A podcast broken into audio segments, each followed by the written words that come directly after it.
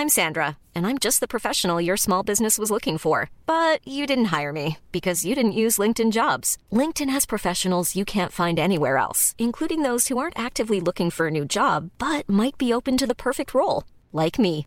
In a given month, over 70% of LinkedIn users don't visit other leading job sites. So if you're not looking on LinkedIn, you'll miss out on great candidates like Sandra. Start hiring professionals like a professional. Post your free job on linkedin.com/people today.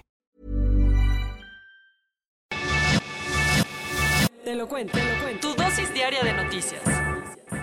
Al fin viernes. Que tengan un lindo fin de semana todos. Bienvenidos a su dosis diaria de noticias, la última de esta semana. Soy Laura Guriño y junto con Te lo cuento vamos a darle una vuelta al mundo. Salvados por la campana. De último minuto, el Congreso de Estados Unidos aprobó un plan económico para no tener que cerrar el gobierno. Como en casi cualquier parte del mundo, en Estados Unidos el Congreso tiene que aprobar un presupuesto para que el gobierno pueda funcionar perfectamente. La fecha límite para tener esa hoja de Excel perfectamente lista era esta medianoche. Sin embargo, las cosas se venían complicando desde hace un par de semanas. Y no creas que solo los republicanos estaban oponiendo a los planes de Biden, sino que hasta algunos demócratas rebeldes le estaban poniendo cara a los deseos presidenciales. Para poder resolver la crisis y evitar que la administración federal se tuviera que ir unos días de vacaciones, Biden canceló un viaje a Chicago para acabar de amarrar las tuercas entre los legisladores. ¿Y funcionó? Todo indica que sí, porque a unas horas de que el deadline llegara, el Senado estadounidense logró un acuerdo. Pero no todo es para echar las campanas al vuelo, porque el plan billonario de infraestructura de Joe Biden, la columna vertebral para salvar la economía post-pandemia, sigue completamente estancado en el Capitolio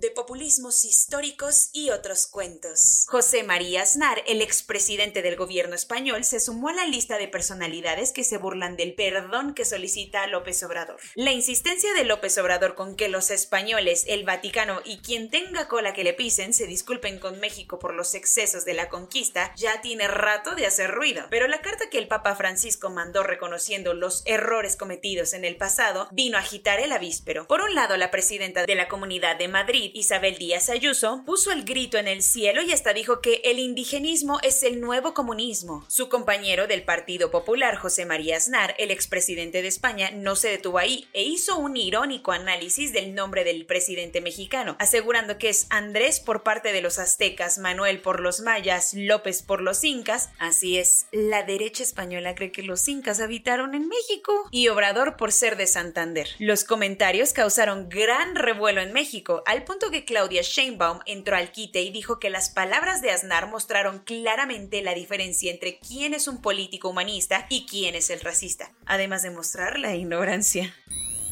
Cuentos cortos. Manuel González, por desgracia, se convirtió ayer en el octavo periodista asesinado en lo que va del 2021 en México. Dos personas que iban en una moto le dispararon varias veces al director del portal Morelos Noticias, mientras se encontraba comiendo en un puesto callejero a las afueras de la estación de microbuses de la colonia Mirabal en Cuernavaca, Morelos. Después de haber pasado la mañana cubriendo un deslave en Jutepec, el periodista también fue candidato a presidente municipal durante las últimas elecciones en la localidad de Emiliano Zapata su asesinato mantiene a México en la posición del país más peligroso para la prensa.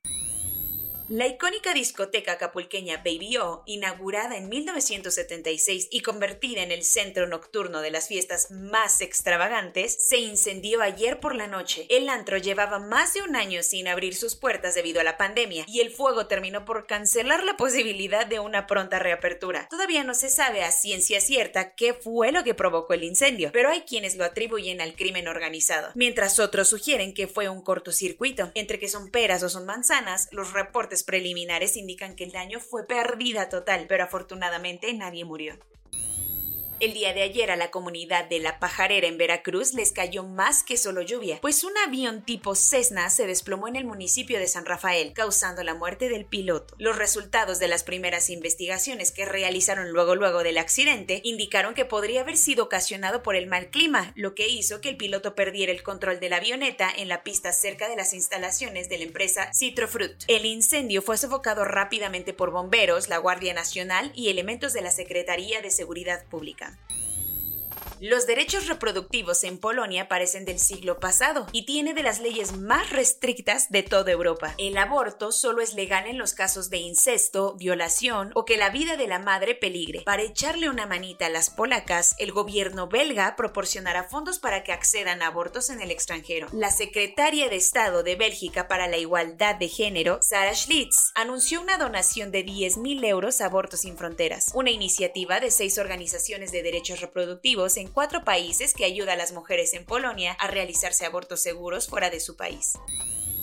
Aunque la Segunda Guerra Mundial terminó hace 76 años, los juicios consecuentes siguen llevándose a cabo, siempre y cuando el enjuiciado no huya como lo hizo Imgard Furkner, la mujer de 96 años que trabajó como secretaria en un campo de concentración nazi, decidió darse a la fuga un par de horas antes de tener que enfrentarse a un tribunal alemán, acusada de complicidad en el asesinato de más de 11.000 personas. Sin embargo, la misión no le salió del todo bien, pues tan solo unas horas después fue arrestada y las autoridades están decidiendo si encarcelarla, a pesar de su edad, por intentar huir de la justicia.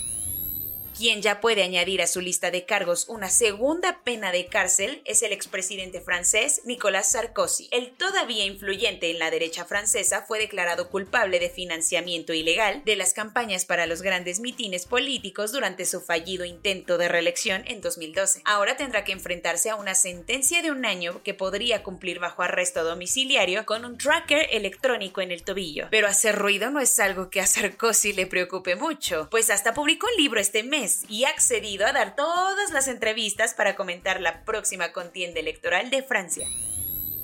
Para reivindicarse un poquito del mediocre show de medio tiempo en el Super Bowl de este año, sí, seguimos esperando a la Rosalía. Los organizadores del evento anunciaron ayer a los artistas que estarán a cargo del entretenimiento musical para la próxima edición. ¿Y quiénes son? Nada más y nada menos que el legendario quinteto del rap Dr. Dre, Snoop Dogg, Eminem, Mary J. Blige y Kendrick Lamar. Además, el espectáculo previsto para el domingo 13 de febrero del 2022 conseguirá que los cinco artistas actúen juntos en el escenario, algo que jamás ha sucedido. Corona News. En México, el número total de vacunas puestas es de 101.190.484. El número de personas vacunadas con esquema completo es de 45.572.525. Esto representa el 50.93% de la población mayor a los 18 años. El Senado aprobó una pena de hasta 45 años de cárcel a quien adultere, contamine o falsifique pruebas, vacunas o medicamentos contra COVID-19. El COVID-19 ya es la catástrofe más cara en la historia para las aseguradoras mexicanas, con un monto aproximado de 2.495 millones de dólares, superando terremotos y huracanes. La región de Asia-Pacífico en cierto punto de la pandemia fue de las más rezagadas con sus programas de vacunación y hoy están prácticamente a la par de Estados Unidos y Europa en cuanto a personas inmunizadas. Los mandatos de vacunación en ciertos sectores laborales de Estados Unidos están resultando efectivos para conseguir que las tasas de vacunación aumenten hasta un 90%, como en California. Mientras que países como Holanda han tenido que tirar vacunas echadas a perder, solo nueve países africanos han cumplido el objetivo de vacunar al 10% de su población. Los casos en Australia volvieron a aumentar por más del 50% y las autoridades le echaron la culpa a quienes asistieron al evento del fútbol australiano más importante del año. Soy Laura Gudiño y esa fue su dosis diaria de noticias. Que tengan un super fin de semana todos, cuídense mucho, nos vemos el lunes.